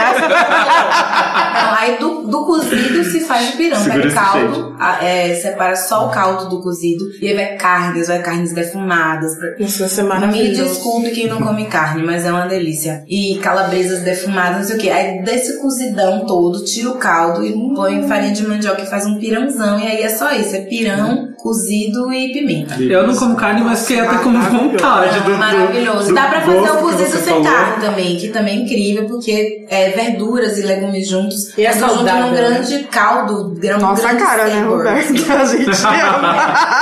É que já sendo a linguiça defumada, eu já tô feliz. Uma Coca-Cola do meu lado e no final um Eu brigadeiro. adoro calabresa, por exemplo. Eu adoro calabresinha frita. A fome veio dando de tapa na minha cara. Agora é só o salgadinho Com esse calor, né? Já pensa numa porção de calabresa frita, uma Mas cervejinha. esses dias que eu tô Ayurveda, eu não tô comendo carne. Já foi tirando a saúde do negócio. Porra, saúde, linguiça frita, saúde onde? Ela falou que ama Embutido. calabresa. Eu amo camarão, sabia? Eu amo camarão. Eu Ah, poderia eu sou nadar alérgico, numa piscina parem de com essa- camarão. Eu também. Assim, eu juro pra Já vocês. começou eu a posso ficar caro. camarão todos os dias. Eu não tenho problema. Eu como camarão com tudo. Risoto de camarão, Amor. camarão puro, camarão com Desde arroz, camarão com pão. Miojo de camarão. Entendeu? Pega o camarão, cola, faz uma torrada. Eu sou essa pessoa. Pô, miojo de camarão. Eu, gente, eu não tô brincando. Eu, assim, se eu saio pra jantar, é, em qualquer restaurante que eu vou, e todo mundo fala, você vai pedir de novo um prato com camarão. Eu sempre Eu peço. sou essa pessoa. Eu sou essa pessoa, eu amo camarão. Inclusive, estou comendo camarão desde que eu vim da Bahia pra cá agora. Tipo, eu, vim, eu passei férias na Bahia e vim, voltei pra Bahia, fui pra Recife. Que delícia. Eu não Fui pra camarão, Bahia. camarão, camarão, É dieta do camarão, né, gente? Meu sonho é carajé de Bahia com camarão. Xênia, se você tivesse uma plantação no seu quintal, o que não poderia deixar de plantar? Pode ser no sentido figurado também. Não poderia deixar de plantar no sentido prático, várias ervas, assim, que eu tô totalmente apaixonada por erva. Eu tô achando que eu vou ser uma velha herveira. Com quantos anos você tá agora? Eu acabei de fazer 30. mas Olha, agora já dizem que é, 27. é nessa idade aí, eu tô com 31, que eu tô começando a falar, hum, eu tô sentindo falta de uma samambaia, É, alguma não, coisa minha ali. casa, minha amiga, minha amiga chegou de viagem esses dias, foi passar o final de semana lá em casa, chegou, meu Deus, quanta planta, minha casa parece uma floresta. e eu tô apaixonada por alecrim e por, e por lavanda. Então, tipo, eu plantei minha primeira muda de alecrim esse, esse final de semana. E plantar, e pla- plantar, assim, metaforicamente, se eu pudesse plantar algo que desse em todo mundo, assim, eu plantaria empatia. Olha, Ai, que linda. Super necessário, inclusive, né? Sim. Todos os problemas do mundo estariam resolvidos Total. com, essa, com esse simples sentimento. é Thiago Leifert. Hum. Então, Gente, até agora eu não entendi em off. depois, depois, quando a gente ficar em off, vocês vão me contar o que aconteceu. É, a gente Não já falou aqui, dessa tour no programa passado. Vamos parar de dar palco pra esse É, rapaz, depois a gente conversa em off. E quando você está no breu, o que você gosta de fazer? Eu lembro gosto de fazer amor. Fazer amorzinho, tô fazendo amor. Amor. Professora! Essa era a versão que a gente cantava na colégio. É, Nossa. Tem com oito pessoas. Com oito pessoas é mais legal. Eu prefiro com oito pessoas, Olha, porque a professora, desculpa, Álvaro, não, não, Olha. não casado. Olha, olha, Olha, eu lembro de um vídeo da Roberta de uns É. anos atrás que ela dizia assim: Eu não faço essas coisas. Tour. Porque a dona Janete assistia os vídeos na época. Dona Janete ainda assiste, hoje em dia ela fala assim, minha filha, que bom que alguma coisa se absorveu, porque tem umas coisas que eu já desisti. Delas. o que eu faço quando eu tô no breu, é, por exemplo, eu virei uma adepta de meditação, né? Tipo, eu, eu gosto muito de. Eu sempre fui uma pessoa que penso assim. Eu sou uma máquina de pensar. Eu tô sempre no plano mental, desde criança sempre pensava muito em pensamentos não muito positivos a meu respeito, assim, pensava sempre que as coisas, assim, ah, eu vou chegar lá e, enfim, tipo, a mesa vai, Vai dar errado. sabe, vai dar errado. Então, depois que eu comecei a me autoconhecer e a música virou um grande, uma grande ferramenta pra isso, eu passei a brincar de silen- silenciar minha mente. Então eu passei a pensar, se eu não conseguia zerar a mente, eu passei a pensar uma cor, tipo verde. Então eu ia dormir. Com, com esse exercício eu passei a dormir, porque eu não dormia.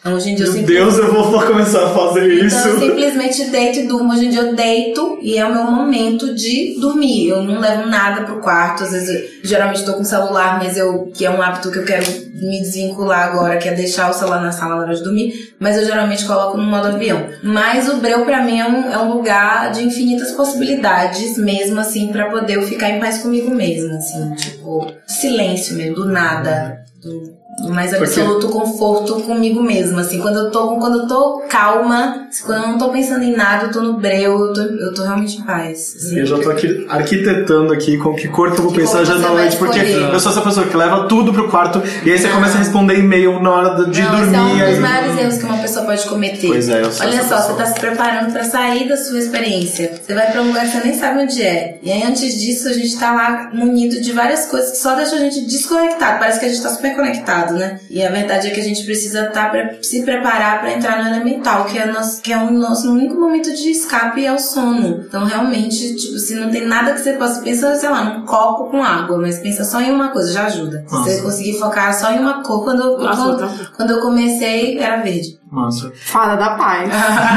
Gente, ele é muito ícone. o hino. Pra finalizar perguntas esdrúxulas, a gente tem duas perguntas que vem, vem acompanhando a gente desde o começo do programa, que é com quem você tiraria uma selfie? Qualquer pessoa. Do universo. Viva ou morta. Se eu tivesse coragem de tirar uma selfie, Viva eu ou morro de morta. vergonha de selfie. Mas é assim, é um sonho, viva eu ou tiro morta. selfie, tiro selfie com a galera que vai nos meus shows, mas eu, quando eu encontro alguém, eu não consigo nem falar com a pessoa. Não pensar em alguém. É num nível que a pessoa. É tão uma possibilidade assim incrível que a Infinita. pessoa ia aparecer e falar: Ô, Xenia, vem cá tirar uma selfie.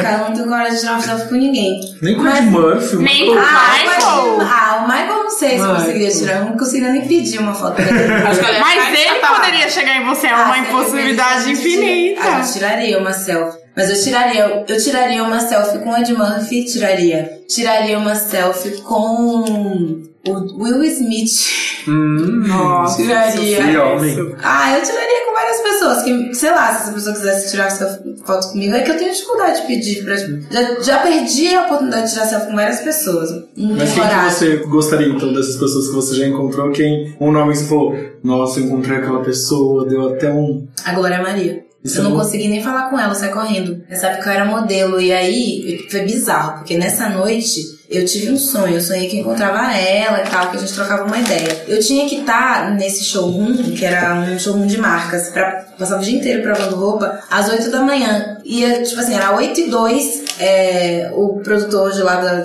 das modelos me ligando onde você tá. Aí eu falei, nossa, já tô aqui na porta, calma. Ele, não, vem pra cá agora. E eu não sabia o que era. E todo mundo conhece essa história, que eu sempre me inspirei na Glória Maria e tal. Aí, quando eu cheguei lá, ele me pegou pela mão e foi me levando direto lá pra uma sala que ela tava. Quando eu cheguei na sala, só que sinto frio na barriga só de lembrar. Ela tava de costas, assim, um corpo magnífico, parecia uma atleta, assim. Aí eu fiquei estatelada na porta e ele falava, vai lá falar com ela. Eu falei, não, sai correndo, me tranquei no banheiro, só saí quando ela foi embora. Não acredito. Não consegui. E em algum outro momento na carreira agora musical você já encontrou com ela? Não, não. Pode entrar, Glória Ah! Não, nunca rolou. E com quem você trocaria nudes? Eita, o Michael B. Jordan. Maiara, Maiara deu um like aqui, ó. Engraçado que não teve nenhuma dúvida nessa. Pode entrar, Com licença, Luciana. Acho muito fácil ter um crush pelo Michael B. Jordan. Eu fui com ele no Oscar Meu, ontem. desde que lançou esse Ah, você foi filme com ele tá no sendo Oscar? muito difícil. Você não acompanhou no grupo ontem? Nossa, maravilhoso. Nossa, desde que lançou esse filme tá sendo muito. Não está sendo fácil, como diria a Kátia Cega. Gente, Nossa. é demais. Que filma. Lembrando que eu trocava nude com ele desde Creed. Olha lá, a hipster do Michael B. Jordan entrou na sala. Eu sempre soube. Ela sempre soube. Vamos fazer mais uma pausa rapidinha e a gente vai entrar no fanfic. Lhe tirar para dançar, elevar a dimensões, vai mobilizar, fazer clarão, vocação para misturar, força para transcender, almas para elevar.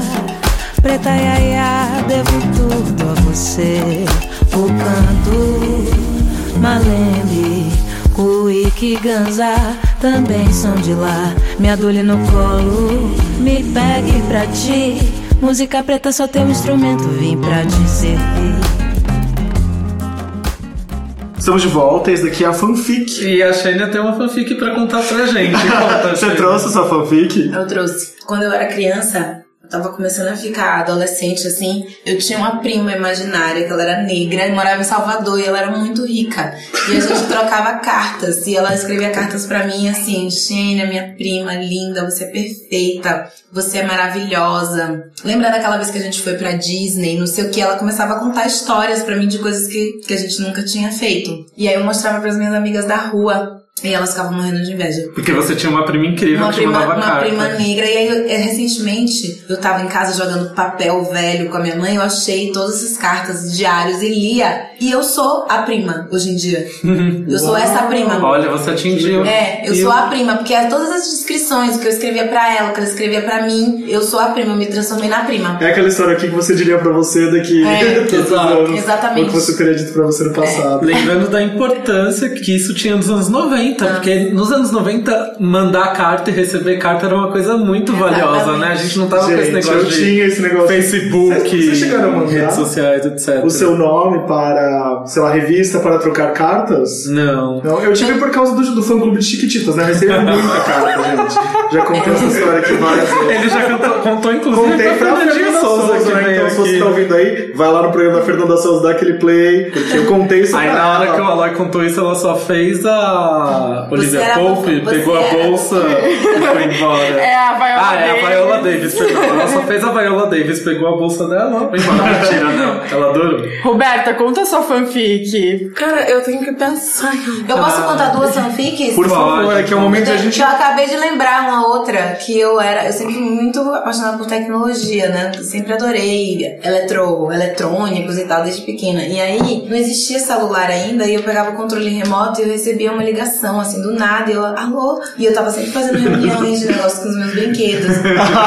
que E eu empresária, atendi- né? E aí eu atendi, alô? Aí eu, ai meu Deus, jura? Agora? Aí eu tinha que pegar um jatinho e viajar o mundo inteiro em tipo em 180 dias. E eu, tipo, era muito famosa, eu era muito, tipo, requisitada o tempo todo. Esse meu telefone que não tinha fio, tipo, ficava tocando o tempo inteiro. E tinha também um, um programa de televisão imaginário.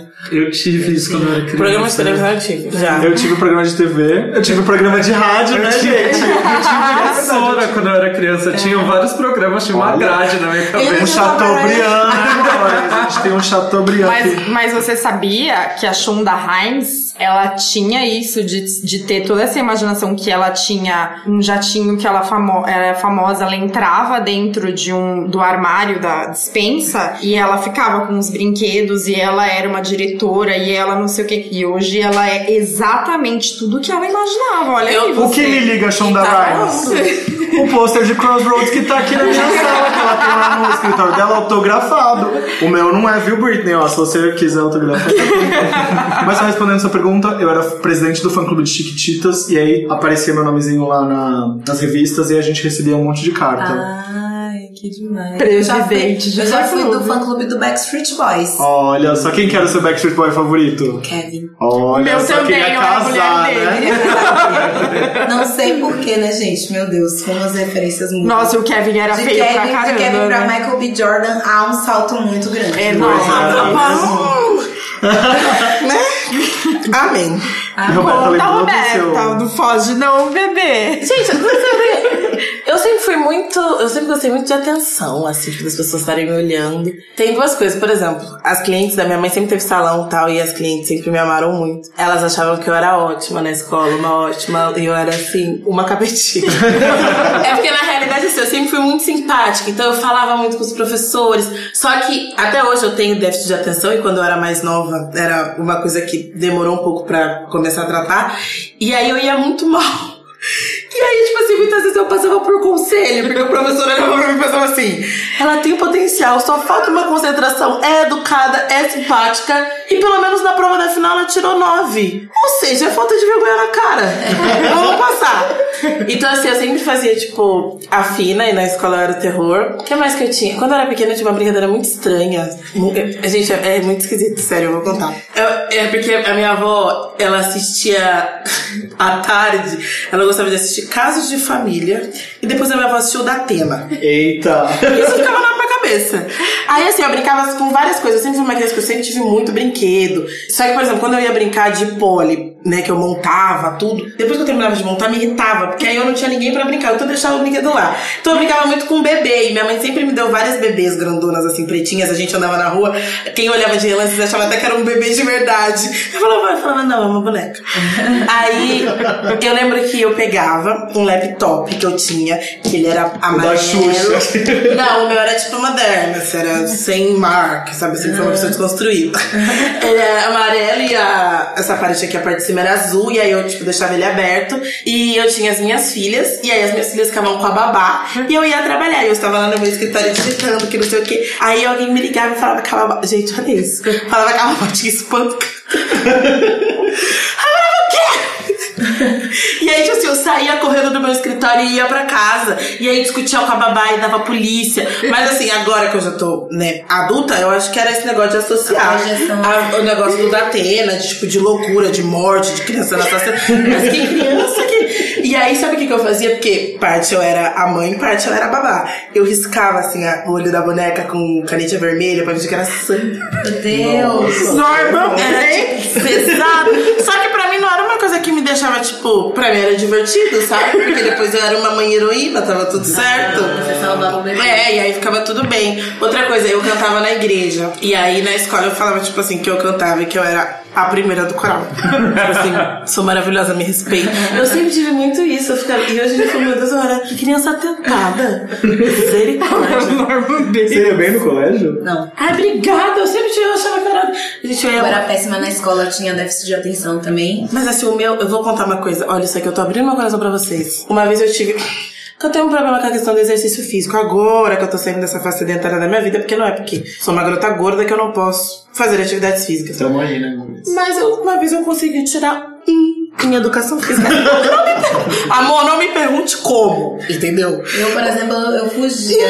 Eu tinha testado Se médico. fosse um signo. Passava fazendo trabalhos. Um, eu já tirei um em educação física e um em artes. Mas o de artes era assim, a professora queria que eu fizesse uns desenhos que eu falava, meu, na boa, vou tirar um cochilo agora à tarde. Não, eu, eu, eu, tinha, eu tinha um déficit de. Eu, minha mãe acho que descobriu que eu tinha problema de visão. Eu acho que eu já era meio grande, assim, talvez. Eu não me lembro disso. Então não enxergava o quadro, enfim, isso foi uma coisa que ajudou bastante até entender e passar por esse processo. Eu era muito ruim em exatas e isso é muito, isso é um problema pra mim hoje em dia que gosto de física quântica e tal, tentar entender os processos que tudo é matemática, então é um pouco mais difícil, mas eu me empenho. Mas o que o que me deixava, hoje em dia eu entendo o que que me deixava triste na escola era a escola, esse método de ensino boring, que deixa a gente deprimida. Eu era muito deprimida na escola, eu não gostava de ir pra escola, eu não me sentia parte daquele universo, porque tinha a menina mais bonita da escola, tinha o aluno eleito ou a aluna eleita pela professora, mais bem tratado. E tem muito isso Até uma época eu era muito invisível. Então eu desenvolvi duas táticas. Uma que eu era meio, meio engraçada, assim, na minha turma, quando eu comecei a ficar um pouco mais, menos pisciana. E depois eu andava só com, com as garotas que tiravam 10, assim. Porque aí eu falei, meu, eu não vou andar com um povo bagunceiro, né?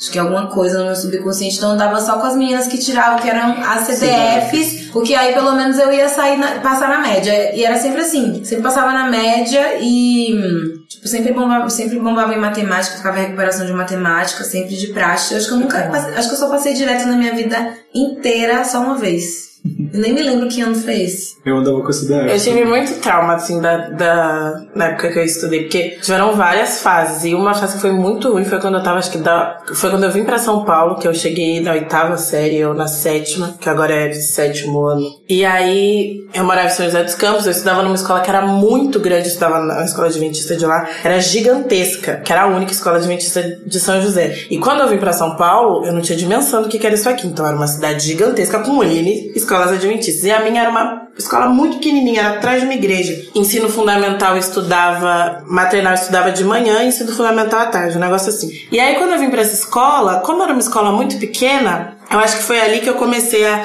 sofrer bullying de verdade. Uma porque eu era uma garota que ia mal na escola, e outra porque nessa fase as meninas já estão começando na questão da puberdade. Então o corpo ele começa a se desenvolver. E eu era simplesmente uma garota gorda. E aí eu lembro que os meninos eles me zoavam muito, assim, era uma coisa bizarra. Quando eu fui pra minha viagem da oitava série, que a gente ia pro primeiro colegial, eu não, a minha mãe pagou a viagem. Eu não queria ir viajar porque eu tava com medo. Era pra Caldas Novas, eu tava com medo que eu ia usar biquíni e se eu tivesse na viagem usando biquíni, os meninos iam me zoar 10 vezes mais, eu não ia aproveitar a viagem. Tipo assim, um negócio que era pra ser extremamente gostoso. Aí você não foi. Aí, não, aí eu, porque a minha mãe, assim, a minha mãe sempre falou assim, você vai, porque você tem que estar lá e não interessa, eles vão ter que te respeitar. E aí minha mãe falou com os diretores e eu tentei ter um diálogo com o menino. Falei, olha, é uma viagem que eu tô indo porque eu quero me divertir, eu quero curtir, não quero Não é. falar com você, você não fala comigo e a gente não se vê. E aí chegou nessa viagem, que aí foi a primeira vez que eu tive um contato com o meu corpo, que eu olhei e falei assim, meu, é diferente das minhas amigas, mas é um corpo bonito. E aí eu comecei, nessa viagem parece que foi onde eu tive autoestima, e aí esses meninos que me zoavam muito, eles pararam, de- não me zoaram na viagem, e eles até tentaram ter uma proximidade, assim. Só que eu sou uma pessoa que eu preciso tirar isso de mim, às vezes eu sou muito rancorosa. Então assim, eu perdoo, tipo assim, cara, não desejo mal pra tua vida, Mas sai de perto mas assim, vai tomar. não, isso, não fala comigo, não vem querer pagar de amigo. E hoje são pessoas que já perdoei, mas assim, que me olham e querem, tipo, ai, vamos tomar uma Ah, tá cerveja. História. E aí eu falo, não. Não, hoje não, fala. Ah, tô tô em uma entrevista. Você tava contando essa história, eu me lembrei de uma história que eu não lembrava, assim, nem lembro se eu já passou isso pela minha cabeça. Eu, eu tava na, talvez na segunda série, eu era bem pequena. E eu estudava numa escolinha de bairro, porque eu tinha acabado de me mudar pra esse bairro. Minha mãe, enfim, trabalhava muito e não, não pôde, tipo, escolher uma, uma escola. Então eu fiquei estudando na escolinha de uma amiga dela, né, tipo, ali perto da minha casa mesmo, que era mais fácil dela saber como é que tava e tal. E aí, eu era muito zoada por um menino loiro da, dessa minha, da minha sala, um menino que era um capeta, ele era um capeta. E uma, aí uma vez, eu acho que por isso que eu saí da escola, porque eu saí dessa escola misteriosamente, porque esses processos de trauma apagam da nossa mente, né? Eu fui no banheiro e ele foi lá, eu tava sentada no vaso, assim, ele foi lá e abriu a porta. E aí eu tava sentada, e eu tomei um susto, só que a professora achou que eu estava me mostrando pra ele, criou maior pro- polêmica. E aí eu saí da escola, entendeu? Tipo, virou uma grande coisa. E aí eu me lembrei disso agora, você me contando isso. É bizarro, eu acho que todo mundo tem umas histórias muito Porque é loucas. tipo assim, o menino que fez a cagada, ele era uma criança também, um mal educado, com péssimas referências dentro de casa, hum, pro- provavelmente, mas na escola as pessoas protegeram ele e não me protegeram, entendeu? Tipo, E enfim. nem quiseram te ouvir. Nem quiseram me ouvir. Assim, Já nem o que ouvir, eu não sabia nem falar, gente. Nessa época eu era muito pisciana, toda pra dentro. E um bebê ainda, É. tipo, segunda série é um neném. né? Tem alguma coisa que a gente não perguntou que vocês queiram falar ainda? Olha só, vou, vou falar uma coisa que eu sempre falo, inclusive nos meus shows e, enfim, nas minhas rodas de conversa sobre isso, sobre... A gente tem falado sobre- muito sobre empoderamento, né? Empoderamento virou uma palavra quase de moda, assim, onde várias marcas, várias empresas e as próprias pessoas falam de empoderamento, só que parece que é uma palavra que tá acima do que é de fato, assim. Eu acredito que empoderamento é quando você toma consciência do poder que você tem. Então, isso que a gente tá contando aqui, compartilhando, talvez pessoas, muita gente não precise passar pela, pela metade das coisas que a gente passou para conseguirem ser, serem felizes, serem bem resolvidas com elas, né? Não ter que passar por processos depois de pós-trauma e ter que se curarem e tal. Talvez isso faça parte da nossa existência, da nossa condição humana, se curar de traumas, né? Mas eu acredito que com uma boa educação, talvez a maioria desses problemas é, melhorem.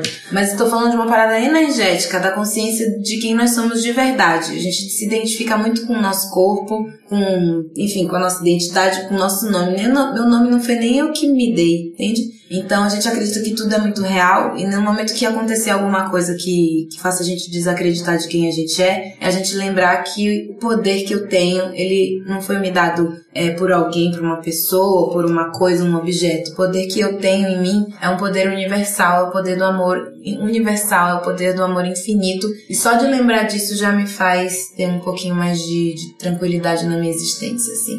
Então eu gostaria de deixar esse, essa flor nas pessoas. Eu queria falar uma coisa que é até meio particular. Quando eu via a Xenia no show, na Xenia nos shows, enfim, e eu via ela no palco, eu sempre admirava muito. E aí, às vezes, eu pegava ela em momentos que ela tava indo embora e, e passava na minha cabeça assim, nossa, ela é séria. Ou às vezes podia passar, nossa, ela pode ser uma pessoa metida. E a gente tá tendo o primeiro contato, né, próximo hoje. E é totalmente ao contrário do que eu pensava. E por que que eu tô falando isso? Ainda há um problema muito grande que existe uma competição entre mulheres negras onde você não pode aplaudir a sua parceira e falar, cara, você faz um trabalho legal e eu te admiro, porque parece que se você fizer isso você vai perder os seus seguidores, você vai perder tua marca e você vai perder sua visibilidade. E eu acho que é, é a questão de você ter empatia e tentar não julgar a pessoa antes de conhecer, porque assim, por mais que eu ainda não, não tô num patamar de, ó, sou conhecida pelo mundo, eu já sou uma pessoa exposta. E às vezes você, menina negra, que tem um canal no YouTube, que tem um Instagram, que tá crescendo, me vê numa situação que eu tô correndo, que eu tô saindo do restaurante, que eu tô saindo de um evento, que eu estou com a cabeça cheia, que eu tô mal-humorada, que eu tô, enfim, que eu posso não estar no dia bom, não, não pegue essa situação e generalize e saia falando pras pessoas, nossa, Ai, como é vi a Roberta no evento, nossa, que menina insuportável. Porque eu- o que eu quero que vocês entendam é, a gente precisa ter empatia, a gente precisa entender que pessoas públicas continuam tendo sua vida privada da mesma forma que a gente tem. Que a gente tem, eu digo vocês que nos acompanham. Então é, é, é tentar não julgar e eu acredito que mulheres negras precisam se unir e olhar uma pra outra realmente com respeito e com empatia, porque isso acontece muito. Então o julgamento é uma coisa que tem que ser quebrada. O que eu posso falar pra vocês é se esforcem, estudem muito. Eu, eu tenho muitas amadinhas novinhas que me acompanham e que olham a minha vida hoje em dia e acham que é um mar de rosas, mas assim, eu sou uma pessoa que, por exemplo, eu faço teatro e eu realmente estudo isso. Não é uma coisa que eu tô sonhando fazer malhação e não vou fazer mais nada, não. Porque você tem que estar preparado tanto pro bem quanto pro mal. Quando chegar coisa boa, eu tenho que ter conhecimento suficiente do que eu tô fazendo. E quando chegar coisa boa, se der uma merda, eu tenho que ter força suficiente de entender que eu tinha conhecimento pra estar fazendo aquilo e deu uma merda. E, e a minha mãe sempre falava, conhecimento é uma coisa que ninguém nunca vai tirar de você. Nunca. Você pode estar na pior merda da tua vida. Conhecimento é uma coisa que sempre vai estar com você e conhecimento te faz sim uma pessoa melhor, porque você começa a ver as coisas com outros olhos. Então estudem, acreditem em você e acreditem em vocês e olhem pra vida com o olhar de eu posso, eu consigo, eu vou chegar lá. Ano passado foi um ano que eu achei que eu ia morrer, e eu já falei isso pra vocês, eu achava que eu só não morri porque Deus realmente deve querer muito. Eu sou fútil, deixa eu contar uma coisa pra vocês. Meu sonho é fazer arquivo confidencial do Faustão. Deus deve querer muito que eu fale arquivo confidencial.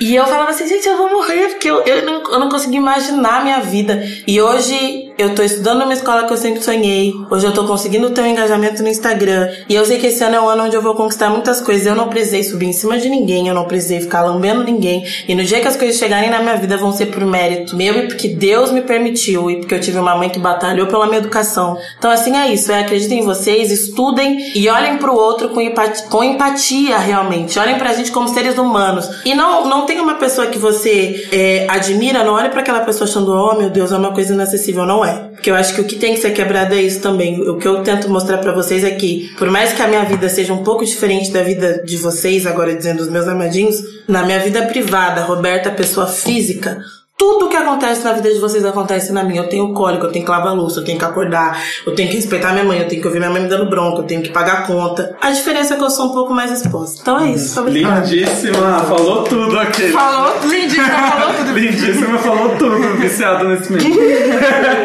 Muito obrigado de verdade por Muito compartilharem obrigada. histórias pessoais e coisas que vocês nunca falaram pra ninguém. Tô muito feliz de receber vocês aqui nesse mês tão especial. E, e acompanhem nossa hashtag podcast é delas, né? Exato. Podcast é delas. Bom, vocês querem, deixa, deixem os contatos das redes sociais de vocês pros nossos ouvintes. É, pra mim, Xênia, Xaniqua Johnson. É, o meu Instagram é Xênia Franca. Todas as meus, minhas redes sociais são Xênia Franca. Só ah, nos streamings, meu disco tá todo em todos os streamings. Enfim, é isso. Tipo, Procura Xênia É, no, acho que tá- no acho que Google que, agora- já encontra tudo. Acho que agora que tem um disco, que tá tudo organizadinho, tá fácil de achar. Ela é alguém no Google, gente. O meu é tudo bagunçado, gente. É, o canal é no caso com Roberta Freitas. O Twitter, que agora é uma rede social que eu estou me apagando. Isso, não usava Roberta Freitas. É uma coisa muito não boa. usava o Twitter e não usava o meu canal do YouTube. O canal do YouTube ainda tá em processo de entendimento. O que, é que eu vou fazer lá? E o Twitter eu dou, só dou repost das coisas que eu faço, porque eu, eu realmente estou Mas daqui a pouco você vai começar a twittar, você vai ver. Quem quiser Vicia. falar comigo, fale no Instagram, porque é lá que Ela eu responde, respondo. gente. Ela veio aqui, eu não conhecia ninguém da equipe dela. Mandei falei que queria que, queria que você viesse muito no podcast. Ela respondeu Eu respondi. e conseguimos. Fada Eu respondo. acessível. E meu Instagram é arroba robsfd. É isso, no Instagram eu tô mais ativa do que em todas as outras as redes sociais. E é isso, me mandem direct, vamos fazer live. Comentem meus vizinhos de make, tá? Porque eu tô agora tentando quebrar esse, esse tabu de que maquiagem tem que ser uma coisa perfeita. Tipo, ai, maquiagem tem que ser um momento, tipo, seu, gostoso, se divertido. Não, não os bom. vídeos da Roberta de make são. Gente, sério, são os melhores vídeos. E tem um vídeo dela que eu amo, que eu até mostrei pra Aloy essa semana. Que é um vídeo que ela fala sobre cabelo, né, amigo? A gente riu horrores, Ai, é, favor. Pra quem não sabe, é aquela coisa de. Porque agora eu, uso lace, enfim, tudo numa proposta diferente. Mas eu posso estar careca, a pessoa vai pensar, ai, é seu. Estou Gente, sério, sigam. Quando fala, passa tua mão, eu falo, não, não sei onde você colocou sua mão, cabelo. Eu acabei de lavar meu cabelo com shampoo caro, por é sinal. praticamente uma regra, né? Todo. Não, é maravilhoso, gente. O, o YouTube da Roberta é no caso com Roberta Freitas. Sigam, é maravilhoso. Olha, gente. seguindo, olha que maravilhosa. Segui, seguidíssima.